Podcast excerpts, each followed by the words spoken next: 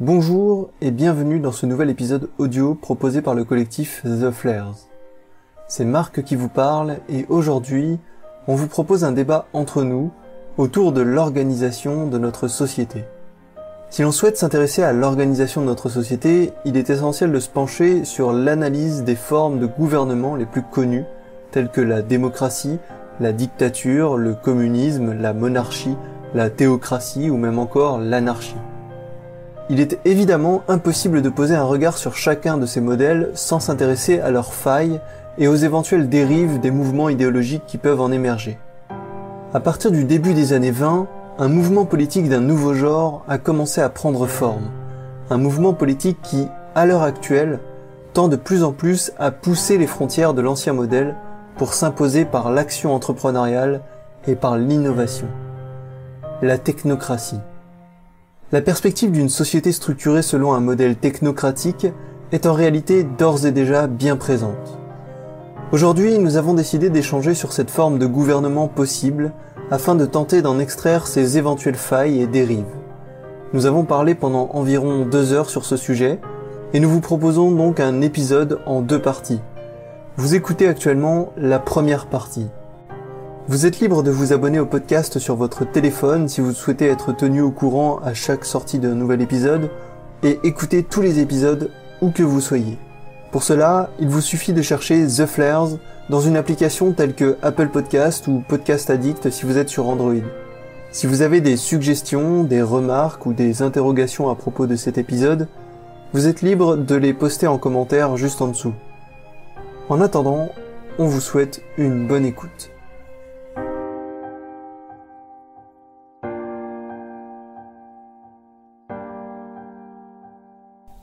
Euh, alors récemment, il y, a, il y a Arte qui a sorti un documentaire qui s'appelle Silicon Valley, Empire du futur. Ouais.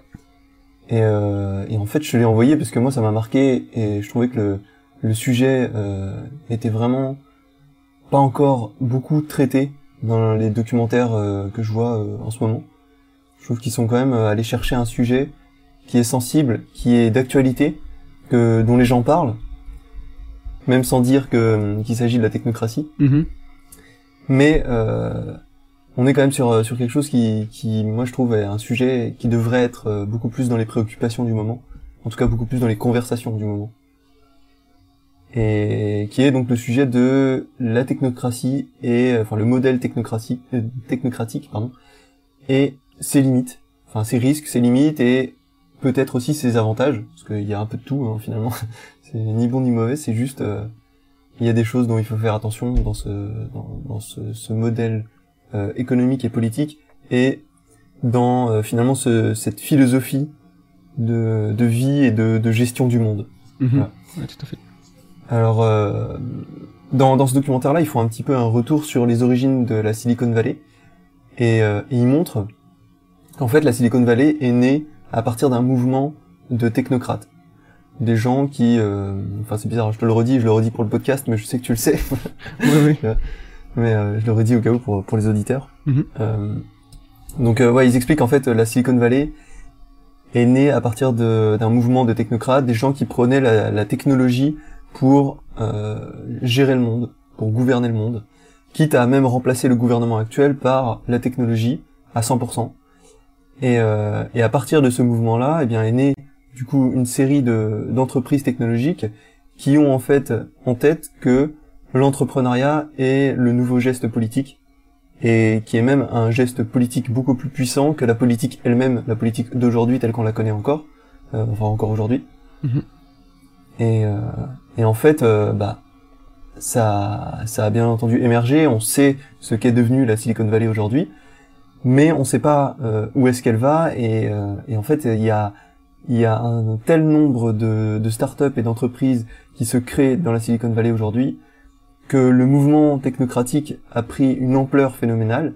Et, en fait, euh, à cette ampleur phénoménale vient s'ajouter aussi une incertitude totale. C'est-à-dire qu'il y a tellement d'entreprises sur tellement de marchés différents, avec tellement d'incertitudes euh, individuelles par rapport à leur vie chacune, que on sait plus du tout qui euh, sera là dans 10 ans, qui sera encore là dans 30 ans, et, euh, et quel impact chaque société aura sur euh, sur la société, euh, de- enfin sur chaque start-up et entreprise aura sur la société en général?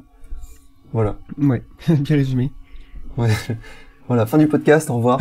on vous laisse avec des questions. Non, après, on pourrait peut-être aussi, déjà, parce que je sais pas si le terme technocratie est vraiment clair pour les gens, euh, euh, parce qu'on a entendu beaucoup de... Je pense que le terme technocratie a une certaine... Euh, notamment le terme technocrate a un peu une connotation négative, finalement, dans le, la conscience collective, je dirais. On dit souvent les technocrates, machin.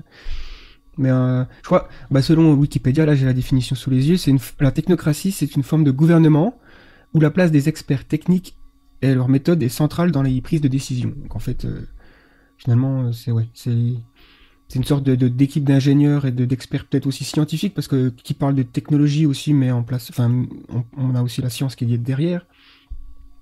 Et donc, euh, toute décision politique doit forcément passer par une sorte de, je sais pas, de, de conseil euh, technocrate avant. Ouais, voilà, c'est ça, une expertise avant de prendre une décision.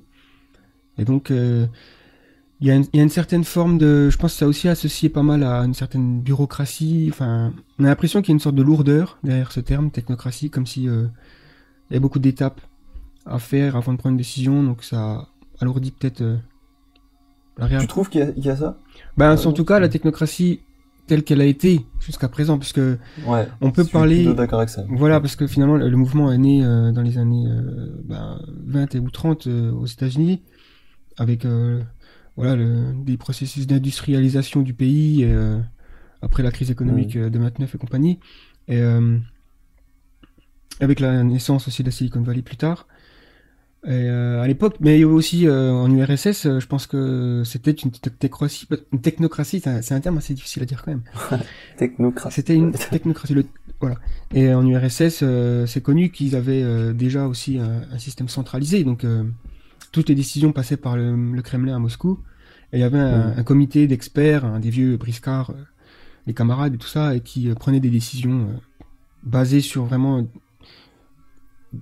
voilà des, objectifs de productivité avec cette ouais, tu veux dire c'était presque voilà, créer une sorte de grosse machine à l'état à, à l'échelle de l'état. Finalement chaque individu devient le pion dans cette grande machine. Et donc ça, ça entraîne forcément en contrepartie, euh, comme effet négatif, la perte de l'individualité. Et ça, c'est une chose qui s'est vue en URSS, mais pas aux États-Unis et dans le monde euh, occidental, puisque on vit dans une ère qui est euh, le libéralisme, quoi. Donc, c'est l'inverse, enfin dire, au niveau occident. C'est pour ça qu'aussi qu'il y a eu une sorte de guerre d'idéologie entre. Mais tu veux dire qu'en fait, le terme technocratie, a été associé à une, connotation négative aujourd'hui parce qu'il est passé notamment par une phase où il a été associé à la révolution industrielle et au fait de, devoir produire toujours plus, encore plus, et qui, euh, qui en fait la révolution industrielle euh, prône pas du tout euh, le bien-être du citoyen, c'est plutôt l'inverse, c'est plutôt la désindividualisation, parce que la technocratie en, soi, euh, faut le rappeler quand même, c'est pas un modèle qui a pour objectif de désindividualiser le, le citoyen lui-même, c'est plutôt l'inverse, c'est euh, mettre entre les mains de, de la technologie les euh, l'expertise qui permet aux citoyens de mieux vivre derrière. C'est vraiment le, la philosophie de vie, euh, la philosophie de, de, changement du monde de la Silicon Valley actuelle. Parce que je trouve que la définition que tu donnes de la, enfin que Wikipédia donne de la technocratie, c'est presque une définition qui est, qui est obsolète aujourd'hui. Ouais, tu veux dire qu'elle appartient plus à ce qu'elle est, enfin la définition d'avant finalement du XXe siècle en fait. Ouais. En fait, c'est la définition d'aujourd'hui, parce que on peut pas encore poser une autre définition tant que la Silicon Valley n'a pas euh, abouti son projet. En fait, c'est mhm. ça le truc. Et, et je pense qu'en fait, la vision qu'ils ont eux de la technocratie, c'est pas une technocratie où les experts ont leur place, euh, même des experts techniques ou scientifiques. Je pense qu'au contraire, c'est c'est une technocratie où l'IA, l'intelligence artificielle, a une place prépondérante et elle vient assister euh, éventuellement des experts. Et bon après on en reparlera dans la seconde partie du podcast, euh, mais euh, mais je pense que c'est là où ça pose plein de problèmes d'éthique et, euh, et notamment au niveau du principe de précaution dans des domaines à risque comme l'environnement, la nutrition et la santé. Mhm. Mais ouais, effectivement, pour revenir sur la définition de la technocratie en elle-même, je pense que ouais, il faut, à mon avis, il faut bien visualiser le truc de la transition qu'on est en train de vivre en, en ce moment même et, et la vision à long terme qu'ils ont dans, dans la Silicon Valley. Oui, parce que je suis même pas sûr que eux-mêmes se considèrent comme technocrates. Ils ont peut-être, euh... enfin, je sais pas s'ils ont abandonné euh, ce terme ou si on parle beaucoup de technocratie aujourd'hui euh, à l'échelle politique ou si c'est quelque chose qui revient souvent dans sur le devant de la scène, que ce soit à la Silicon. Valley ou ailleurs. Euh, mais ouais, ça se trouve, ils s'appellent les néo-technocrate ou je sais pas, il y a peut-être un truc comme ça. Mais... Ouais, ouais, c'est peut-être ça. Ouais, ouais c'est vrai qu'ils se revendiquent pas forcément néo-technocrate. Euh, Parce que c'est vrai que quand tu m'as parlé du de ce podcast, enfin de, de, ce documentaire et de l'idée de faire un podcast sur la technocratie, ça faisait très longtemps que j'avais pas entendu le mot technocratie. Et, et j'avoue que dans ma tête, c'était, ça me renvoyait presque au film Brasil, tu sais, de Terry Gilliam. Ouais, ouais.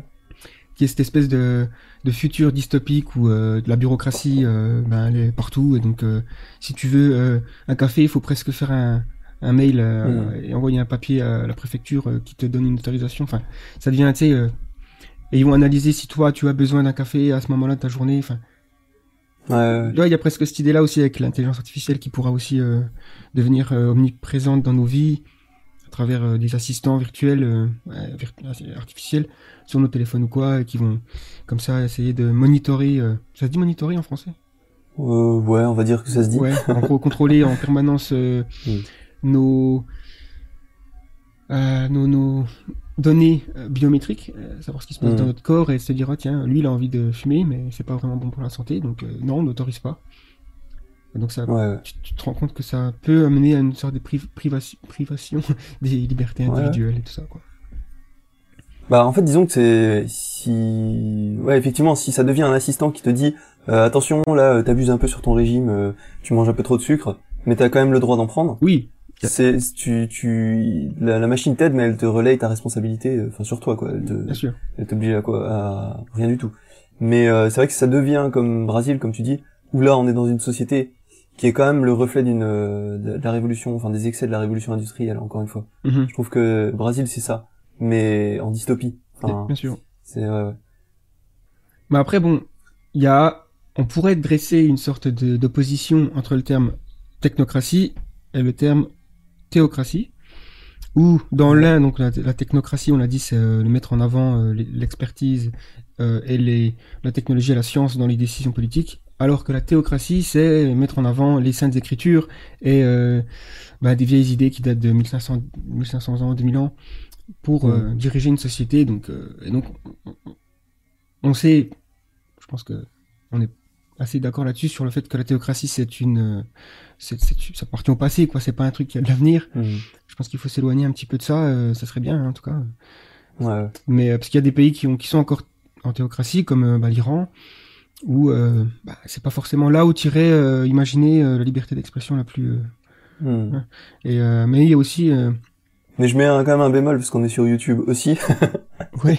On n'est pas en train de dire que la religion c'est de la merde. Hein. Non, on dit non, simplement que que gouverner par la religion peut créer des excès qui qui appartiennent quand même au passé. Voilà. Et puis euh, euh... au final, il y a très peu de théocratie aujourd'hui, mais il y a une époque, notamment avant la révolution industrielle et même avant la révolution scientifique, je dirais, euh, avec euh, Galilée, Copernic et, et Newton et, et, et ces gars-là. Euh, ben, en fait, l'État et la, religion c'était la même chose. Il y avait l'Église, en tout cas en, en Europe, euh, qui était extrêmement puissant et qui dirigeait le monde, quoi. Il faut le dire. Euh, et qui envoyait. Ah, même quand tu vois l'évolution des États-Unis, la conquête de l'Ouest, ça s'est fait euh, église par église en fait. Chaque ville, c'est une église. C'est vrai. Hein, C'était un point commun. L'éducation, tout ça, c'est. Donc ouais, effectivement, si on peut opposer la théocratie par quelque chose, ça serait la technocratie, on va dire. Même si on peut forcément euh, dire que la démocratie, c'est une forme euh, aussi euh, de, d'anti-théocratie. Hein. Bah en fait, le... je suis pas forcément totalement d'accord avec toi parce que euh, alors déjà, le plus souvent, ce qui est opposé à la technocratie, c'est la démocratie. Et c'est pas forcément la théocratie. Mais euh, je pense que le, on peut garder de la théocratie le meilleur, en fait, grâce à la technocratie. Euh, une, une technocratie bienveillante. Mmh, bien sûr. C'est ça que je veux dire. Bien sûr, ouais. C'est que tout le côté spirituel de la théocratie, gouvernée par euh, une, une spiritualité collective, c'est pas malsain en soi, c'est même plutôt bien. Mais euh, mais après, est-ce que, enfin, est-ce que cette spiritualité a pas besoin justement de se détacher des abus de certains êtres humains qui pourraient justement pour, euh, tu vois, euh, en quête de pouvoir ou quoi, euh, comme on voit souvent des, des gens créer des sectes. Mhm. Euh, bon, euh, la, le mot secte a une connotation négative. En fait, en soi, une secte, euh, c'est pas forcément négatif, mais enfin, bref, c'est pas le débat. Ouais, non, mais, euh, après, euh, mais oui. après, il y a des abus qui sont créés sur, voilà, des, des, gourous qui se, enfin, des mecs qui se, des gens qui se placent en gourous spirituels de certaines personnes, et en soi, c'est des mini théocraties qui sont très très malsaines. Mhm. Et, et est-ce que justement, en se détachant de ce facteur humain qui peut mener, mener à l'excès, grâce à la, théocratie, à la technocratie, on peut pas avoir un, un mix des deux qui peut cohabiter et de manière très saine. C'est vrai. Mais là, je vois euh, dans l'origine du, du, terme, enfin plutôt dans l'origine du concept théocratie, on remonte quand même loin parce que Platon, euh, lui, il disait que le gouvernement il devrait être l'affaire des philosophes. Donc, euh, à la raison, quoi, à la raison philosophique, euh, mhm. plus que, ben, le, à l'époque, c'était aussi un petit peu la théocratie en, en, Grèce, quoi. Et il y a même la démocratie, mais et donc du coup, ouais, c'est intéressant parce que finalement, la raison, le terme raison, raisonnement, c'est quand même un truc qui est aujourd'hui associé à la science. Et donc la technocratie, euh, qui prend euh, ses sources dans la science aussi. Quoi. Mais après, il faut pas non plus. Parce qu'il y, y, a aussi un autre terme qui pourrait être utilisé euh, et pourrait être confondu avec technocratie, c'est le scientisme. Mmh. Et donc ça, c'est encore autre chose. Scientisme, c'est pas vraiment lié aux affaires politiques Disons qu'il n'y a pas l'idée que, que, la science devrait diriger le monde d'une certaine façon, mais plus que... Disons que les, les, la méthode scientifique devrait prendre priorité sur les, euh, sur les anciennes... Euh, disons sur les traditions, les coutumes, euh, même les, les, religions, la superstition, afin d'interpréter le monde. De toute façon, tout ce qui finit en ISME, en isme, généralement, il y a, y a toujours un extrême. Hein. Donc, mmh. que ce soit tout. En fait. C'est une idéologie. Une, une, idéologie en soi, ça, il y a une certaine forme de dogmatisme qui est jamais bon, quoi. Toujours un petit peu avoir du recul et ne pas. Euh... Mais bon, après, euh, honnêtement, la méthode scientifique pour moi, c'est ce qu'il y a de plus rationnel. Euh, quand tu appliques la méthode scientifique sur un problème, t'es le plus sûr d'approcher une, un résultat objectif. Mmh, et, vrai. et donc, en soi, le scientisme, si on l'applique à une sorte de, à, au niveau politique, face à prise de décision, ça apporterait des réponses objectives peut-être sur des problèmes, mais dans certains cas, euh, il y a une dimension humaine qui est perdue dans, dans ça. Et peut-être aussi avec la, techno la technocratie. Euh, c'est aussi un reproche qu'on peut faire, c'est que la technocratie, d'une certaine façon, peut enlever le, la place de la créativité ou de l'art ou des, des, gens qui pensent euh, out of the box. Après, encore une fois, le, ça dépend en fait de comment ça va se diriger, comment ça va se, ça va évoluer. C'est les travaux qui sont en, en, ce moment faits en la Silicon Valley, notamment dans l'intelligence artificielle, puisque si on va vers une centralisation, comme euh, j'en avais parlé dans la vidéo euh, sur la dictature numérique, ça pourrait être une voie possible pour le futur, c'est-à-dire qu'on finalement on centralise tous les données qu'on crée en ce moment vers un endroit, vers une une IA peut-être qui traite ces données et qui donne des réponses, une sorte de multivac, si on on reprend les références euh, à Isaac Asimov. Et donc on a cette espèce de super ordinateur qui dirige le monde au final. Et donc ça serait une, une technocratie au sens pur. Hein. Et donc... Après là ça pose un problème, c'est la, la, centralisation du, du, net. Voilà. Là, tu, là on va se taper tous les gens de la quadrature du net qui vont nous dire ouais c'est pas normal. non c'est pas vrai. Faut pas centraliser le net, faut pas centraliser les informations parce que en, en soi c'est vrai. Euh, faut pas euh, donner euh, toutes les informations du monde à une poignée de personnes. Bah non, bien sûr. Bah c'est clair, hein, c'est parce que je ne, je suis pas en train de dire que ce serait ce qu'il faut ah, faire. Non, non, non, je sais bien, non, non, mais je le, je le dis parce que je sais qu'on est publiquement. Euh, ouais, ouais, on va nous mettre des, des petits commentaires là. Non, mais c'est clair. C'est une voie possible. Et l'autre voie, ce serait la décentralisation. Et je pense que c'est ce que hein, il y, a, y, a, beaucoup de, de, gens à la Silicon Valley qui vont vers ce discours-là, qui veulent décentraliser l'information. Je pense qu'Elon Musk en fait partie. Mmh. Il a d'ailleurs déclaré que la seule façon de ne pas avoir une sorte de catastrophe à l'échelle planétaire sur l'intelligence artificielle, notamment lorsqu'on aura créé une super intelligence artificielle, c'est de décentraliser.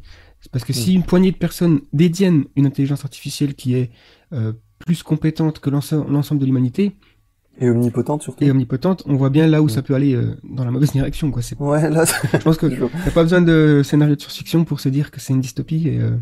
Mmh. Ouais, ouais bah tu la connectes à Twitter et c'est bon. C'est fini. Et puis, euh, du coup, après, tu sais plus, euh, ouais, tu sais plus qu'est-ce qui est vrai, qu'est-ce qui est faux. Et... Donc ouais, décentraliser euh, la technologie, l'information. Ouais, il y a la décentralisation. Bah en fait c'est déjà un peu le cas en soi. Internet n'est pas, enfin déjà la structure en elle-même n'est pas centralisée. C'est déjà une bonne chose. Mais ouais, mais en même temps ça, ça peut être euh, aussi une mauvaise chose parce que tu peux pas, euh, je sais plus, on en parlait dans un autre podcast, mais tu peux pas débrancher Internet aujourd'hui. Donc s'il y a une catastrophe, c'est on se la prend, euh, on prend la vague, on prend pas une deuxième vague quoi, on prend une seule. Ouais, ah, c'est clair. Non, mais c'est. Euh, bon, après, il y a aussi les technologies qui sont développées actuellement qui encouragent plus vers la décentralisation que l'inverse, c'est-à-dire par exemple le blockchain. Ouais, ouais, Donc, euh, on se dit quand même que l'information va pouvoir être décentralisée beaucoup plus. Et aussi sécurisée. Mais ça, c'est un, c'est un gros sujet quand même la blockchain sur le. Parce qu'en en fait, alors, ouais, je vais peut-être euh, faire un rapide rappel de ce que c'est que la blockchain pour les gens qui qui nous écoutent et qui connaissent pas forcément. Mhm. euh, en gros, il y a il y a il y a un nouveau type de monnaie qui est né pendant les dernières années enfin ça fait déjà un petit moment maintenant, ça doit faire une bonne dizaine d'années je pense, qui sont euh, les crypto-monnaies. En fait, c'est des monnaies virtuelles qui sont gérées, euh, en fait, euh, bon, la sécurisation de ces, cette monnaie est gérée par un, un algorithme qu'on appelle la blockchain, qui est un algorithme aujourd'hui de plus en plus réputé comme inviolable au niveau de sécurité. Je pense qu'on est d'accord là-dessus. Mhm. Euh, et, et, en fait, cette blockchain-là, c'est cet algorithme, il, il a des propriétés qui en fait peuvent être réplicables dans d'autres secteurs d'activité pour euh, sécuriser par exemple bah, les informations comme euh, ce qu'on disait euh, de manière générale sans, sans forcément parler d'informations monétaires et financières et, et en fait c'est vrai que ce, cet algorithme là est presque plus coté que les crypto-monnaies en, en elles-mêmes c'est enfin c'est en tout cas c'est ce qui leur donne de la valeur aujourd'hui ce qui les fait monter en bourse quoi enfin pas en bourse mais en cotation quoi et, et, voilà, je sais plus où est-ce que va ma phrase. Oui, non, mais c'est. Voilà. C'est ça. Mais en, fait, ouais, je, je, voulais revenir euh, comme sur le. Tu parlais du scientisme tout à l'heure et sur le besoin d'avoir de l'objectivité sur euh, sur les résultats, mhm. Sur euh, sur les analyses qu'on fait. Parce que c'est vrai qu'une vision dogmatique est jamais, enfin, elle est toujours restreinte. Bien sûr. Elle est toujours restreinte par un point de vue et du coup, le, le fait de, de, pouvoir se reposer sur des des choses factuelles, observables par la science, qui sont quand même issu du point de vue de ce qu'on peut observer.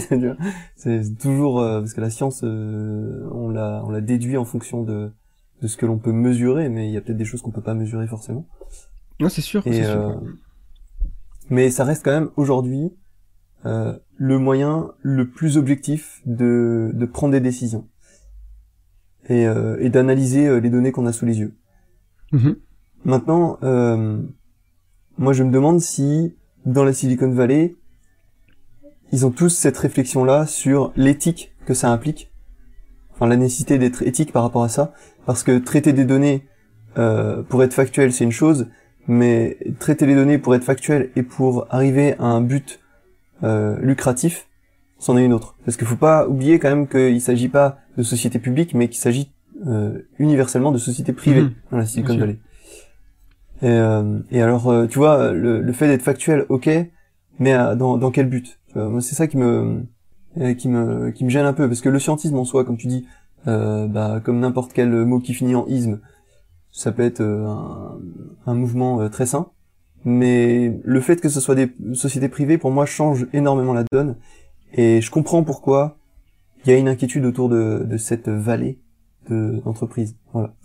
Euh, maintenant, je sais plus ce que je voulais dire après, mais, mais bon, bref. Non, mais c'est vrai, tu as, tout à fait raison. De toute façon, il y a aussi, bon, il y a, pas beaucoup de système qui est parfait. Euh, si on prend le cas de la politique actuelle, entre guillemets, euh, ou moderne. Ah bah c'est sur ça que je voulais euh, rebondir. Voilà, là on est, on va pas dire qu'on est dans une technocratie. Il y a un petit aspect technocratique puisque d'une manière générale le monde, voilà, la technologie, le progrès augmente de manière exponentielle. On l'a déjà vu, on en a déjà parlé dans différentes vidéos mmh. sur la chaîne. Et je pense que ça va pas aller en diminuant. Hein. Et, et la politique, par définition, elle, a toujours été réactionnaire. Quoi. elle réagit au monde qui l'entoure. Donc c'est souvent le, le, le, le cliché, c'est ouais, il suffit qu'il y ait un accident pour qu'on fasse une loi pour l'empêcher ces accidents. Hmm. C'est le cas avec toi. Euh, euh, bah, à peu près tout quoi. Ouais, toutes les, ouais, lois, toutes les lois, elles sont hmm. basées sur des expériences qui se sont mal passées finalement. Il y a très peu de cas où on anticipe ce qui pourrait arriver et de se dire tiens, ça serait bien de mettre une loi là. Et tu vois, du coup, ça, ça revient sur ce que tu disais au tout début. Tu, tu disais que la technocratie était vue comme un modèle assez lourd. Et, et là aussi, je suis pas d'accord parce que, enfin, je pense pas que ce soit ton point de vue non plus, mais je veux dire de manière générale, tu dis que la technocratie est vue comme un modèle lourd, mais au final, je trouve que itérer euh, tu vois, parce que c'est ça en fait le, la, politique actuelle, c'est un modèle qui itère en fonction des échecs de, de la société et qui, euh, en fonction de ces itérations-là, va poser des lois petit à petit pour euh, pour essayer d'améliorer l'ensemble. Le, mhm. Sauf que au final, ça crée un monstre qui devient ingérable et à ça, tu ajoutes le, le la dimension humaine parce que il faut pas se le, le cacher. Il y a, on va dire 90% des hommes politiques qui cherchent avant tout le pouvoir et, et la satisfaction de devenir un, un haut euh, un, un, élu euh, haut placé. Mhm.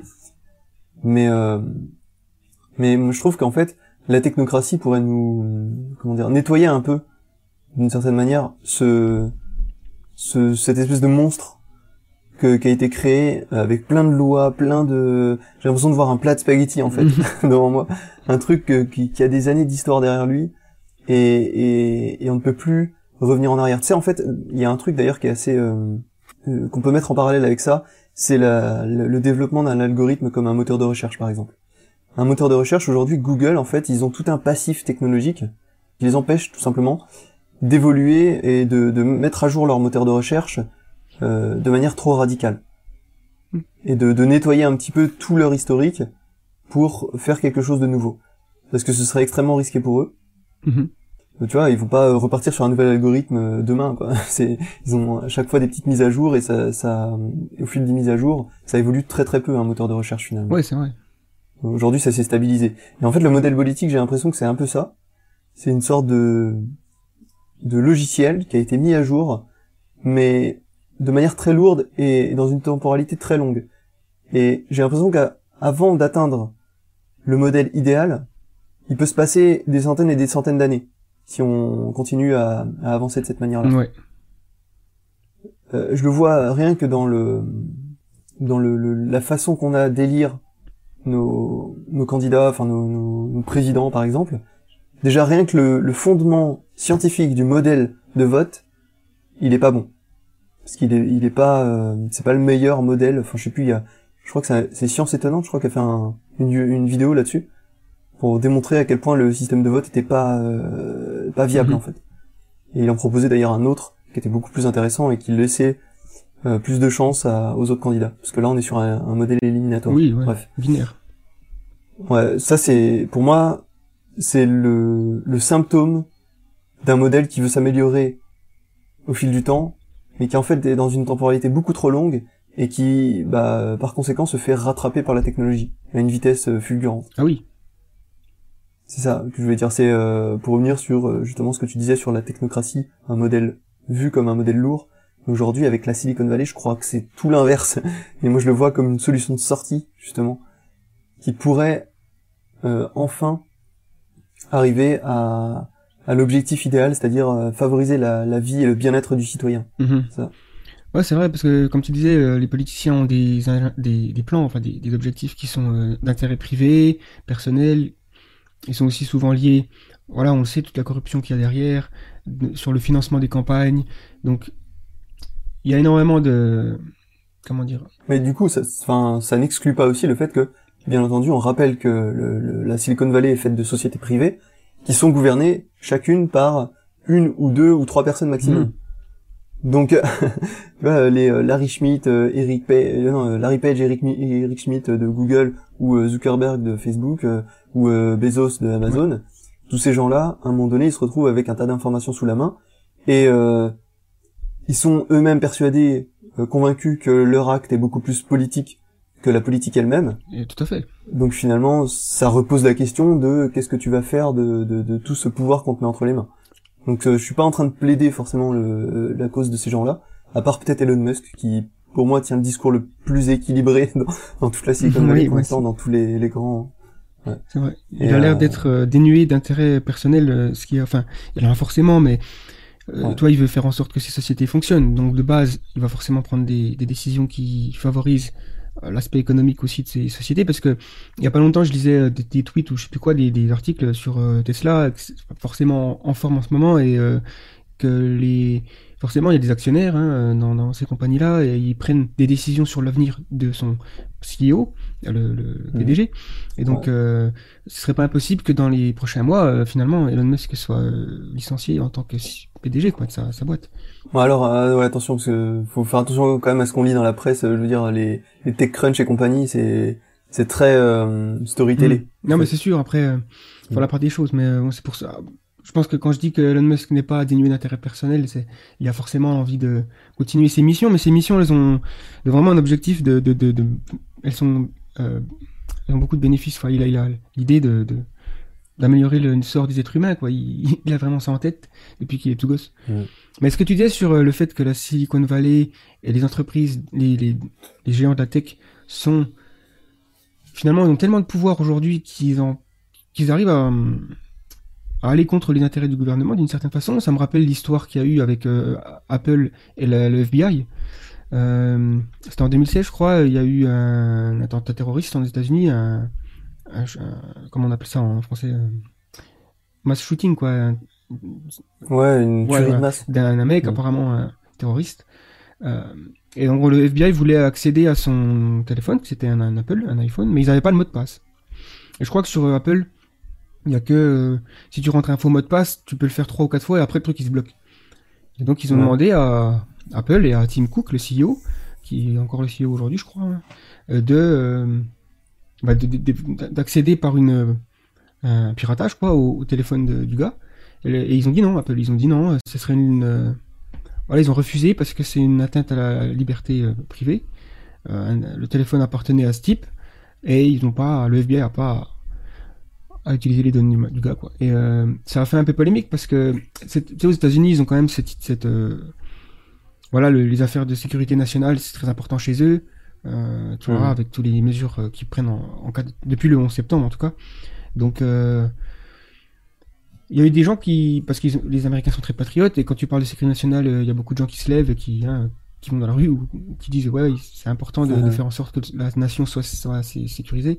Donc ils ont sont pris à, beaucoup de gens sont pris à Apple en disant qu'ils n'avaient pas vraiment le droit de, encore une fois pas le droit, je sais pas mais c'était un peu immoral quoi de refuser l'accès du FBI parce que ça pouvait engendrer aussi peut-être si tu accèdes à ce téléphone peut-être que tu vas découvrir d'autres attentats qui sont prévus. Enfin tu sais pas. Mais pour eux, pour Apple, c'était ouvrir la porte à un futur qui n'était pas souhaitable, où le gouvernement entre comme ça dans, la vie privée des gens. Et il y a eu l'affaire Snowden aussi, euh, hmm. qui a pas non plus euh, laissé euh, indifférent hein, le, ces questions-là, quoi. Ouais. Donc c'est pour dire à quel point, ouais, aujourd'hui déjà, les gens de la tech, ils font un peu ce qu'ils veulent et ils peuvent se poser. D'ailleurs, je crois que le, cas là d'Apple peut aller jusqu'à la Cour suprême des États-Unis. Hein. Je suis pas sûr où ça en est. Je suis pas renseigné récemment sur le, truc, mais c'est difficile. Il y a des gens qui vont dire ouais, c'est normal qu'Apple refuse. Il y en a d'autres qui vont dire que non, ils auraient dû autoriser euh, l'accès des données euh, d'un terroriste. Difficile. Après, en soi, il y a, y a quand même un point que tu as soulevé qui, qui pour moi me, enfin, tu vois, me gêne un peu. C'est que tu dis euh, Elon Musk, c'est un gars qui veut avant tout changer le monde en mieux. Mais en fait, factuellement, si tu regardes tous ces gens-là, à la base, ils ont créé leur entreprise pour ça. Peut-être pas Facebook, parce que Facebook est quand même né dans un certain chaos. Mhm. c'est euh, il y a, euh, enfin, je pense que si Sean Parker n'avait pas été là, Facebook ne serait pas ce qu'il est aujourd'hui. Ouais. Euh, Sean Parker, c'est l'ancien fondateur de Napster, Napster, l'ancien Napster où on pouvait télécharger des musiques gratos, piratées, etc. Mais si lui, il n'avait pas été là pour pousser un peu Zuckerberg à investir et à, et à rencontrer les bonnes personnes, enfin à rencontrer les bonnes personnes pour investir sur son entreprise, euh, je pense que, enfin voilà, ça crée un petit peu d'ailleurs ce, cet entrepreneur un peu bizarre, je trouve. Zuckerberg, il me fait un peu peur parce que j'ai l'impression qu'il est, il a été propulsé à cette place-là, à la place du, tu vois, il a eu le trône de fer, mais euh, sans le vouloir. Ouais. On sait pas trop ses intentions, parce qu'il a beaucoup de discours. Euh, il, a, il a des, je sais pas, c'est difficile de dire. Il a dit qu'il voulait nettoyer Facebook, faire en sorte que, parce qu'il y a eu beaucoup de scandales avec Facebook et d'une manière générale, Facebook, franchement, c'est quand même mal vu. Euh, moi, je recommanderais à personne de s'inscrire sur Facebook. Euh, c'est dirigé par la pub et tout ça. Enfin, c'est et puis. Mais tu sais qu'il y y a une, il y a un article récent qui est sorti comme, euh, comme quoi il disait que en fait Zuckerberg savait pertinemment que le nombre de connexions sur Facebook allait commencer à diminuer ou à se, tu sais, la courbe elle va s'aplatir en fait au fil du temps. Ouais. Et je pense que c'est vrai en fait. Enfin, je, c'est, le phénomène naturel de n'importe quelle startup. C'est-à-dire que t'as les, les early adopters, les gens qui connaissent euh, très tôt le, service. Mm. Ensuite, t'as une courbe d'adoption qui monte. Et, euh, et, une fois que cette courbe d'adoption est à son, son paroxysme, eh bien ça commence à descendre. Ou au mieux, ça, ça fait un plat quoi. Parce que après là, ils sont à des échelles, à l'échelle mondiale. Ils sont déjà en, train d'envoyer des drones, je sais pas quoi, pour pour mettre le internet dans les zones les plus reculées du monde. Donc ils sont, ils attaquent massivement en fait le, les, nouveaux clients, enfin les nouveaux, les nouveaux clients, ouais. ouais, ils veulent aller dans les pays où ouais, c'est clair quoi. Mais de toute façon, euh, je sais plus mm. qui c'est qui disait ça. J'avais, j'avais entendu parler de ça peut-être dans un TED Talk ou qui disait qu'un jour les smartphones seront, sont presque gratuits, ils seront presque donnés aux gens. Parce que finalement, si t'as pas l'outil qui permet d'utiliser les applications que les gens te vendent, ben tu peux pas leur vendre des applications. Donc les les géants de la tech toutes les entreprises qui font des applications, eux, leur but, c'est que les gens aient d'abord un smartphone pour profiter. C'est la base, quoi.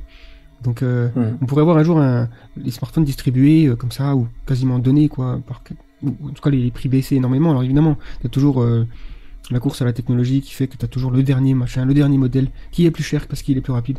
Mais, au final, le nombre de...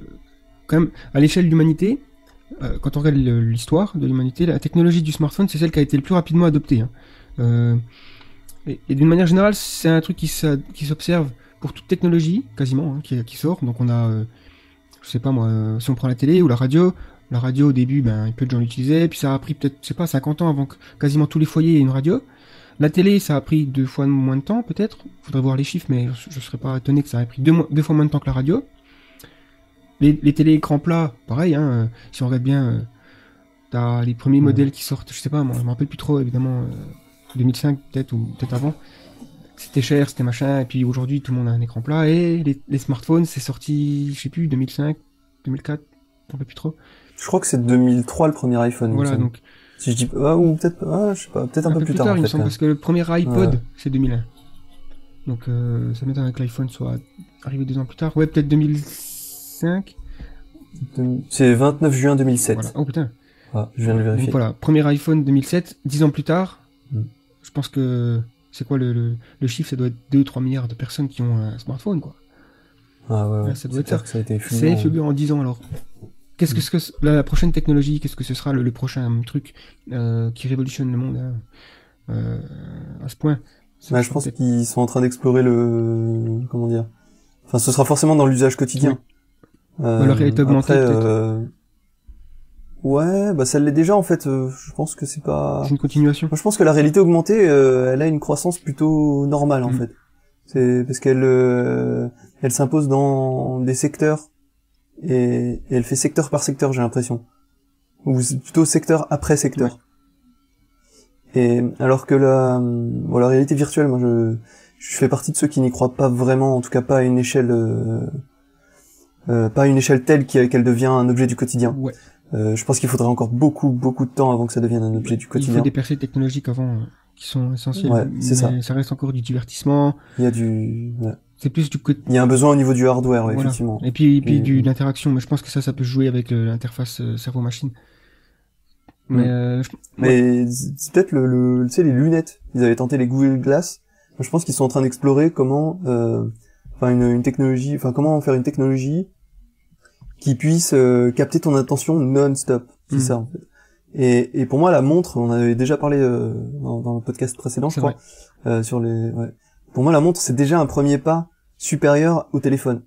C'est déjà le téléphone, t'as le réflexe de, de le regarder euh, parce que on t'a habitué à avoir des notifications et des appels. Mais là, la montre, c'est encore pire parce que tu le regardes, tu regardes potentiellement plus une montre dans la journée que ton téléphone. C'est clair. Et, et, pour moi, la prochaine étape, c'est une lentille de contact que tu vas mettre et qui, qui va te donner toutes les notifs en temps réel tout le temps. Mm, je suis d'accord. Et ça, quand on en arrivera à ce moment-là, bah, c'est peut-être à ce moment-là qu'ils vont donner les lentilles, justement. Euh, tu sais, tu parlais de donner des smartphones. C'est peut-être à ce moment-là qu'ils vont donner les lentilles comme ça dans la rue. ils vont dire, bon, bah voilà, prenez votre nouvelle lentille Google, c'est gratuit, et après, euh, boum, ils ont ton attention, ils peuvent te vendre des trucs. Te mettront des, pubs sur les coins. Non, mais c'est clair, euh, on voit à quel point, évidemment, il y a des... Je pense que ça, ça soulève beaucoup de questions éthiques. Mais euh, effectivement, je pense que c'est la nouvelle vague. Il y a aussi les assistants euh, euh, artificiels qui, je pense, vont potentiellement s'installer dans le quotidien des gens à, un rythme assez élevé. Euh, tu vois, euh, genre tu parles à ton iPhone, il te répond de manière très convaincante et qui te permet de, de te faciliter les, des petites actions du quotidien comme prendre rendez-vous pour toi ou, ce genre de trucs. On voit que hmm. Google travaille beaucoup là-dessus avec le Google Assistant et même Amazon avec Alexa, tout ça, tout ça. Donc ça, ça peut aussi s'installer parce que la technologie, elle va s'implémenter, enfin s'incruster directement sur nos outils actuels, c'est-à-dire un smartphone ou peut-être une lentille ou une oreillette ou quelque chose. Donc euh, mhm. c'est pas comme s'il fallait réinventer un nouveau euh, objet à utiliser du quotidien, quoi. Ouais. Alors que on est on est dans ce cas-là pour la réalité virtuelle où euh, les gens se demandent comment en fait faire en sorte parce qu'un casque c'est quand même lourd à porter, on voit pas les gens se, se, trimballer avec des casques. Mhm. Et même si le film de Spielberg Ready Player One nous montre un futur quand même voilà où les gens passent beaucoup de temps dans la réalité virtuelle, ils ont quand même toujours ce casque, ils ont toujours cette euh, même même cette ce, costume qu'ils sont obligés d'avoir et, ça ça me semble assez lourd. Je pense que là où la bascule la bascule peut se faire, c'est au moment où on connecte notre cerveau directement. En gros, au lieu d'avoir les yeux qui captent l'information du monde réel, on aura des yeux, le cerveau qui capte non pas les yeux, mais des, des, signaux électriques qui viennent d'un ordinateur. En gros, ça sera Matrix. Hmm. Mais bon, là, on s'éloigne un peu du sujet quand même, je crois. Bah, pas tant que ça en fait finalement, parce que je trouve que c'est c'est aussi euh, bah, la politique passe par euh, le, le, le, pouvoir que tu as sur les individus au quotidien. Donc euh, au final c'est ça le modèle technocratique, c'est dire est-ce que ces, technologies là qui vont être forcément développées un jour ou l'autre, on va les voir arriver, c'est mhm. sûr. dans quel but elles vont être utilisées? Et là à ce moment-là, étant donné qu'il s'agit de sociétés privées qui n'ont aucun problème à faire 37 euh, milliards par mois avec un moteur de recherche, par exemple. Euh, tu vois, c'est à, quel niveau on va être de, de, de, comment dire, de monétisation et de, de recherche de pouvoir absolu euh, sur, euh, sur avec ces technologies. Vers, vers quoi ça nous amène en, en termes de modèle politique et de d'amélioration de la vie du, du citoyen, parce que ça peut améliorer la vie, ça peut être un assistant comme Alexa, mais en même temps ça peut te vendre des trucs et finalement est-ce qu'elle est pas là la limite de, euh, tu vois, entre l'assistant et entre la dictature technologique. Mhm. Parce que la dictature technologique, on la voit souvent sous forme de caricature, sous forme de dystopie, comme dans 1984 euh, par exemple, ou Aldous Huxley, euh, Le meilleur des mondes, tu vois. C'est c'est une dictature où on t'interdit de faire les choses. Et en fait, on peut juste t'autoriser à faire les choses, à faire ce que tu veux, mais par contre manipuler ta propre responsabilité. Et là, ça devient beaucoup plus grave. Bien sûr, ouais. Parce que c'est déjà ce qui se passe en fait avec les réseaux sociaux, c'est que il y a une armée de mecs derrière, enfin de mecs, je sais pas pourquoi je dis de mecs, mais de, de gens, excusez-moi les filles. il y a une armée de gens qui travaillent sur euh, sur l'ergonomie et l'interface de, des applications mobiles et euh, des, des, sites internet comme Facebook, comme Amazon pour convertir un maximum les gens. Et par convertir, j'entends euh, j'entends pas une idéologie euh, tu vois spirituelle, hein, euh, sectaire, mais presque. j'entends une, une façon de comment dire de, de, de, de, de faire en sorte que tu restes collé à ton, ton truc, quoi. Mm. De capter ton attention sans arrêt. Et, euh, et, pour moi, elle est là, la dictature, en fait. C'est vrai que elle, se cache un peu sous, ce, sous ces traits-là. Oui, non, c'est sûr. Les incentives, tout ce qui est économique, de toute façon, fait que... Voilà. voilà. Mais pour revenir un petit peu aussi au fait que la politique a toujours été réactionnaire, réactive, et non proactive, mm. comme elle devrait être, je pense que c'est là qu'il faut travailler le, le truc. Pour empêcher entre guillemets empêcher, mais pour limiter le pouvoir des, des géants de la tech et des grosses entreprises comme ça qui, qui façonnent un petit peu le monde dans lequel on vit, il faut qu'il y ait des, des personnes dans, les, dans les gouvernements qui soient là pour envisager ce qui peut se passer. Et donc, euh, je suis assez euh, surpris quand même qu'il n'y ait pas beaucoup dans les pays occidentaux, même en voie de développement, des ministères de la technologie. Ou, tu vois ce que je veux dire? Il y a, il y a les ministres de l'économie, il y a un ministre même de l'énergie, tout ça. C'est comme s'il y avait personne qui se posait des questions sur ce qui allait se passer. Euh, du coup, ceux qui se posent des questions sur ce qui va se passer, c'est ceux qui font, qui créent le monde en fait, euh, qui créent la technologie de demain. Parce que évidemment, ils ont une armée de gens qui posent, qui se posent des questions sur qu'est-ce que sera le, le consommateur de demain, euh, qu'est-ce qu'on va lui vendre, comment faire ci et ça. Et du coup, les, les politiciens, eux, ils, ne font que réagir aux nouvelles technologies qui arrivent. Et on le voit hein, avec des fois ils sanctionnent, comme là il y a eu récemment l'affaire avec Google, qui sont fait sanctionné par l'Union européenne, je crois, pour euh, pour euh, je sais plus trop quoi exactement, euh, concurrence déloyale ou un truc dans le genre, non il y a eu une affaire, ils ont dû payer 4 milliards, un truc comme ça. Si je ne me trompe pas. Ouais, genre ils sont basés au Luxembourg, c'est ça Je sais plus trop. Je sais plus trop. Je sais plus ce qu'il y a, mais il y a eu, j'ai entendu parler de ça et Google, ouais, ils sont fait un peu taper dessus. mais ah, une loi antitrust, tu veux dire, anti-monopole? Il me semble qu'il y a eu un truc comme ça. Parce qu'en Google, ils sont assez malins là-dessus. Mm. Hein. C'est don't be evil, euh, pas trop quand même. Hein. Des fois, c'est c'est limite. Hein. Tu sais, ils te disent, euh, en fait, euh, pour empêcher d'être en situation de monopole, enfin pour pour éviter, je veux dire, d'être signalé en situation de monopole, Google, ce qu'ils font, c'est que ils se positionnent pas sur comment les gens les voient. C'est-à-dire qu'ils vont être accusés de situation de monopole sur euh, le fait qu'ils sont un, moteur de recherche qui capte par exemple 90% des recherches de, de, du monde sur, euh, sur Internet. Ils vont dire non non, nous on est des annonceurs. On est des on est une place de marché pour les annonceurs. D'accord. Une place sous enchère. Et, en fait, ils ont de très bons avocats pour ça, pour, ouais, ils... pour, euh, pour dire non non. Ils peuvent les payer, c'est sûr. Voilà. Et, en fait, c'est là que ça pose problème, c'est que pour moi, c'est les limites de la loi et du modèle politique actuel. Ouais, bien sûr. tu peux pas. Euh, déjà, il y a le fait que la, le modèle politique est trop lent. C'est-à-dire qu'avant que la politique réagisse et fasse une loi, ils ont déjà capté plein d'informations et ils savent ils ont ils ont des connaissances qui qui sont euh, qui sont déjà acquises en fait sur le, le comportement humain, sur les citoyens, sur euh, sur ce qu'ils doivent faire pour innover. Ouais, c'est sûr. Et, puis, c'est clair que le, modèle politique euh, des gouvernements, c'est basé sur un monde. Ils sont toujours un peu en retard. Ils ont, ils ont plus l'idée que le monde est comme il était il y a peut-être 20 ans, finalement. Euh, mais ceci dit, là, j'ai parlé quand même euh, du, de la tendance réactive des gouvernements occidentaux, mais il faut pas oublier un truc, c'est que la Chine, aujourd'hui, eux, ils sont pas du tout dans ce système. La Chine, c'est vraiment une, une bah, c'est une technocratie d'une certaine façon. Euh, puisqu'ils ont énormément de d'ingénieurs qui renseignent le gouvernement et les, le gouvernement depuis euh, les, années 80, depuis finalement la fin euh, du système post-maoïste, voilà, à la fin de Mao Tse-tung quoi. Et eh ben la Chine, eux, ah le communisme, ouais, finalement depuis qu'ils sont ouverts dans la dictature, enfin, le... ouais, je vois ce que tu veux dire. C'est ils ont ils ont vraiment une forte tendance technocratique et on voit à quel point la technologie chez eux est utilisée. Euh... Enfin, je sais pas, ça vient vraiment du gouvernement, quoi. Ils encouragent, ils ouvrent des, trucs. C'est le premier pays aussi au niveau énergie renouvelable. Je crois bientôt ça le sera, quoi. Ils, ont énormément de projets là-dessus. Je pense que ce sera le premier pays euh, entièrement vert, quoi. Il y, a des chances, même si ça peut paraître paradoxal puisque c'est un des pays les plus pollueurs au monde. Mmh. Euh, mais d'un autre côté, euh, ils vont pas trop loin parce qu'il y a beaucoup d'abus qui sont faits. Euh, parce que c'est connu que la, la Chine était extrêmement anti-religion. Hein, ils ont chassé les bouddhistes, le Tibet, il hein, faut même pas en parler. Donc, euh, donc c'est clair que ça sera, euh, eux pour eux c'est le rationalisme à fond, l'optimisation du système économique. Donc cette idée d'optimiser, de, tu vois, ça crée une sorte de dynamique euh, très presque machinale, machine, enfin, ouais, du Ouais, ça, crée une sorte de grosse machine qui fait. C'est une robotisation de la société à l'échelle de la société. Quoi. Et ça peut ça, amène des bonnes choses, hein, forcément, euh, dans, l'innovation, tout ça, mais ça diminue peut-être l'aspect humain dans ces euh, décisions politiques. En fait, ouais, il faut aller. Ce que tu veux dire, c'est qu'il faut aller chercher l'optimisation dans le bon sens.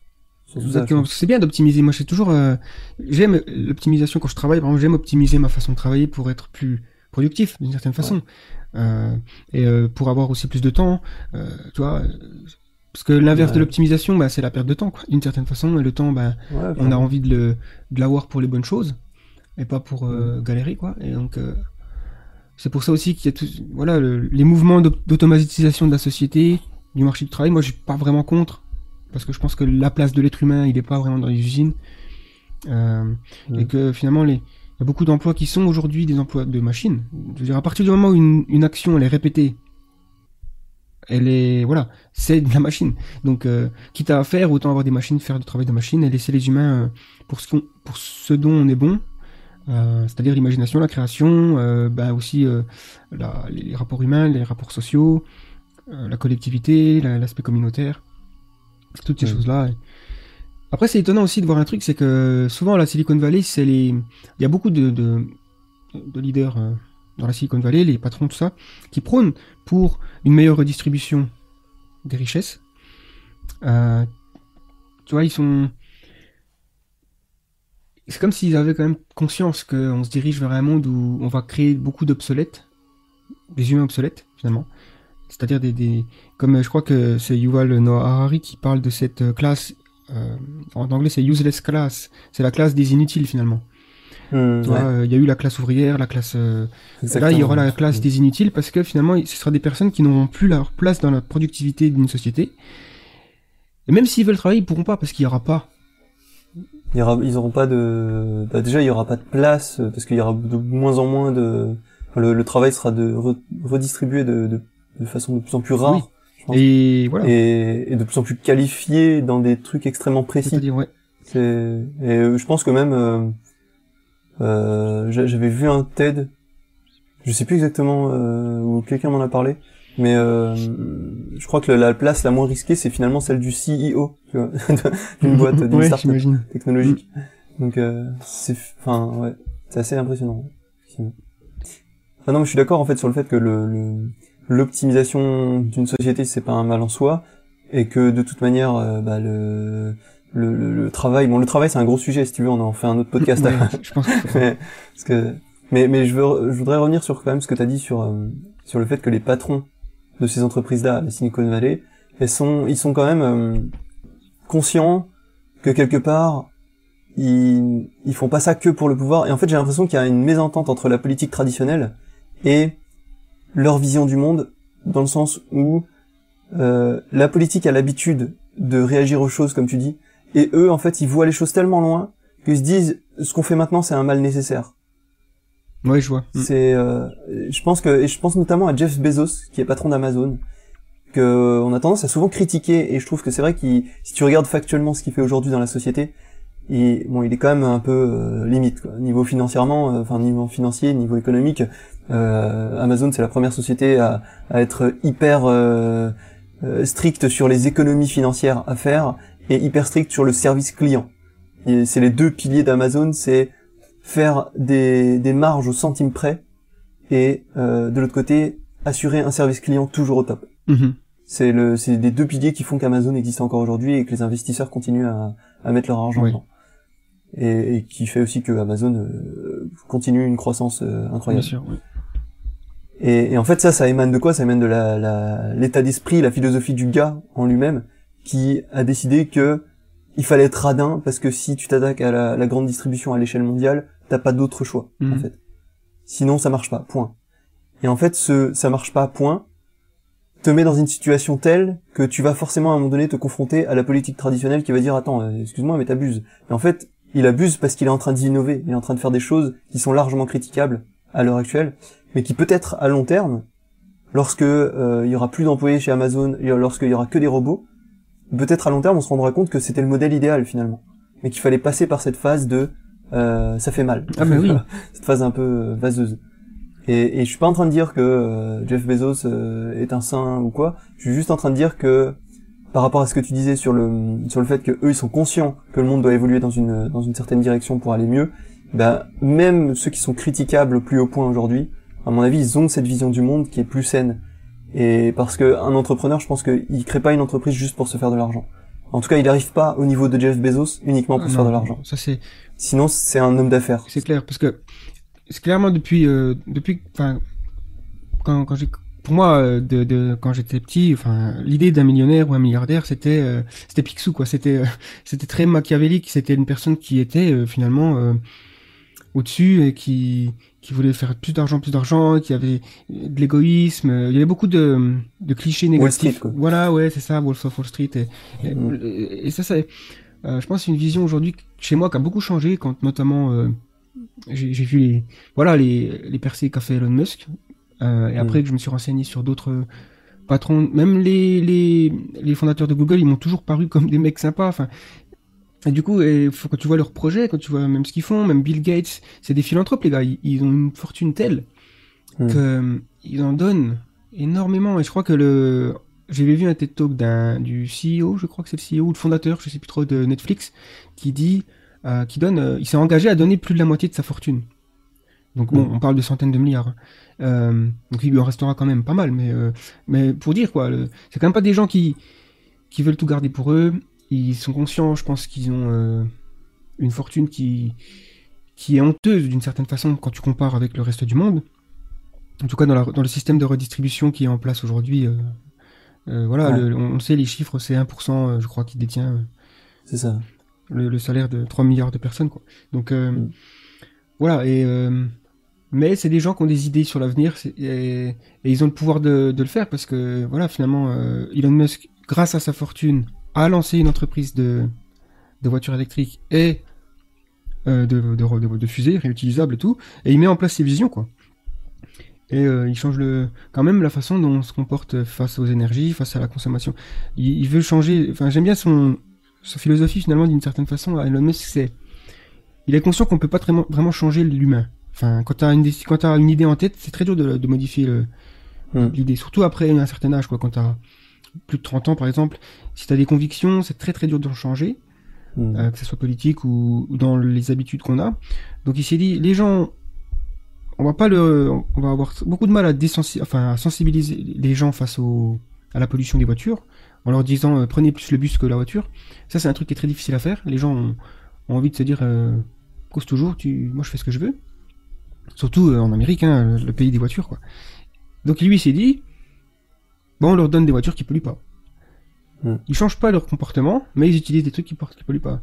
Et il fait un peu pareil dans tout, dans, finalement dans toutes les industries, dans tous les, les, projets qu'il entreprend, c'est cette idée-là quoi. Euh, il essaie de, changer la façon, non pas dont nous on pense, mais il, change des outils qu'on utilise de manière à aller dans la bonne direction. Pareil pour l'énergie. Je pense que ça c'est L'énergie, c'est euh, en gros, euh, ok, on pollue parce qu'on utilise des énergies fossiles, donc faisons en sorte que l'énergie solaire coûte moins cher, et les gens utiliseront l'énergie solaire, quoi. C'est aussi simple. C'est une équation mm. qui me semble être... Euh, et effectivement, je pense que il y a eu des prédictions sur le fait que les voitures donc à moteur à combustion seront dans les années 30 vont commencer à drastiquement changer. On pourrait voir la courbe des voitures électriques, l'utilisation des voitures électriques passer devant la courbe de l'utilisation des voitures à moteur à combustion parce que non pas on n'aura plus de pétrole, euh, ça arrivera bien avant l'épuisement des ressources des pétroles, mais c'est juste parce que mm. l'utilisateur préférera utiliser des voitures électriques. Ouais, complètement, je suis d'accord. Mais après, je pense que ça, c'est aussi le, le, la différence qu'il y a entre la politique et la, philosophie d'un, la façon de voir les choses d'un, entrepreneur. C'est parce que l'entrepreneur est obligé de d'observer le marché, le comportement du marché, pour répondre aux besoins de ce marché-là. Mm-hmm. Alors que la politique, elle, elle pose ses lois et elle interdit les choses. Si, ça va trop loin, elle les interdit. Et, en fait, c'est un peu l'antithèse de, de la façon de voir les de voir les choses d'un entrepreneur. Parce que l'entrepreneur, on va pas se dire je vais éduquer mon marché, je vais éduquer les gens à faire ci ou ça. Il va se dire les gens fonctionnent comme ça, donc on va leur donner ce qu'ils veulent. Mais on va leur donner ce qu'ils veulent tout en répondant à ce dont ils ont besoin. Enfin, tu vois ce que je veux dire? Ouais, mais aussi euh, par rapport à voilà, il y a aussi l'idée de de leur donner ce qu'ils veulent, mais aussi en répondant aux besoins de la planète, enfin ou, de hmm. des grandes questions de, de la direction de l'humanité, quoi. C'est-à-dire qu'on sait très bien que si on continue comme ça, on, on aura des problèmes. Bah, droit dans le mur, voilà, très très grave. Euh, hmm. Donc, euh, faut changer beaucoup de choses pour que ça marche. Et ça, c'est pas l'être humain qu'il faut changer, c'est les outils. C'est un peu le. Mm, ouais, je comprends. Après, il y, a une éducation. Hein, je suis désolé, mais euh, effectivement, euh, euh, faut que les gens apprennent aussi à, être responsables. Euh, quand tu vas te balader dans la, dans la forêt et puis que tu vois des canettes partout, tu sens qu'il y a, mm. même si les, admettons que demain les planètes, les, on, fait du verre qui est recyclable, complètement recyclable mm. et biodégradable, c'est-à-dire que tu, tu jettes une canette et la semaine d'après elle est complètement désintégrée et elle a mm-hmm. aucun, aucun aspect nocif pour l'environnement. Il n'empêche qu'il y a quand même le geste de jeter sa canette qui reste et ça gêne. Parce que, voilà, même si tu as des plastiques qui sont biodégradables, parce qu'il y a des gens qui travaillent là-dessus euh, avec le même idée, quoi. Ils disent, les gens, c'est des pollueurs, on peut pas changer ça, mais faisons en sorte que ce qu'ils jettent, ça pollue pas. Euh, effectivement, je pense que c'est une solution. C'est quelque chose. Je pense qu'il faut aller vers ça aussi. Je préférerais acheter, euh, enfin, aller au magasin et repartir avec des sachets plastiques qui sont biodégradables. Mais et si, voilà, ce serait mieux. Ce serait bien que les, les, sachets plastiques se transforment en nourriture pour poissons ah ouais, bah là, ça serait encore mieux. ce serait, ouais. Que... Mais ouais, non, tu vois ce que je veux dire, quoi. Quand on les jette dans l'Atlantique, euh, comme ça, ça nourrit les poissons. C'est vrai qu'on sent finalement que, d'une certaine façon, le, les, euh, les entreprises ont presque plus de pouvoir euh, que les gouvernements. Euh... Ouais, carrément. Mais en fait, ce que je comprends pas, c'est pourquoi le, le, geste, ça te gêne tant? Parce que finalement, ce geste, il est gênant parce que les, les canettes sont pas biodégradables. Mais si euh, on omet le fait de sensibiliser les gens et que d'un coup on remplace toutes les canettes, enfin ce qui n'arrive pas en pratique, mais mhm. je sais une, une, une, hypothèse. Un exercice de pensée, ouais. Genre on enlève toutes les non non mais les les, les canettes, ouais. on les remplace d'un coup ouais. par des canettes biodégradables. C'est-à-dire que ce geste finalement, il y a plus besoin de sensibiliser les gens dessus. Il y a plus de conséquences directes, ouais. Ouais.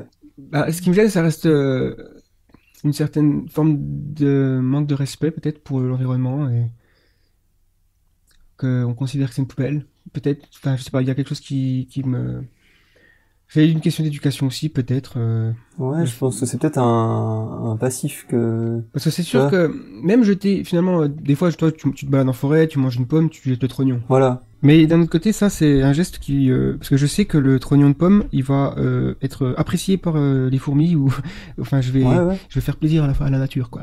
Alors que peut-être que si les canettes qu'on boit elles sont après mangées par les insectes. Alors là, ouais. effectivement.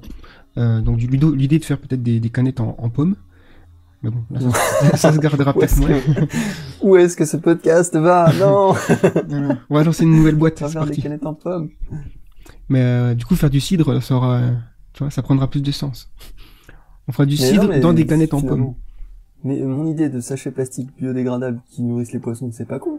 ouais, non, il faut, faut, faut en parler à le, Elon Musk. Le huitième continent, là, le continent de plastique euh, dans le Pacifique. Ah ouais, j'y étais en vacances, c'est pas mal là-bas, il y a une belle vue. Ouais. Les plages sont belles. Super. Non, ça craint.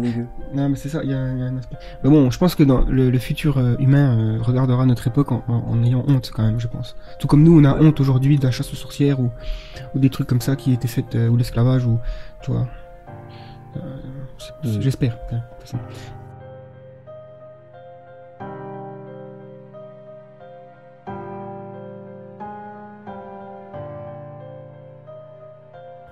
Voici la fin de la première partie de ce podcast. La seconde arrive d'ici peu de temps. En attendant, on vous rappelle que vous êtes libre de partager vos suggestions, remarques ou interrogations directement dans la section commentaires. À très vite pour la suite.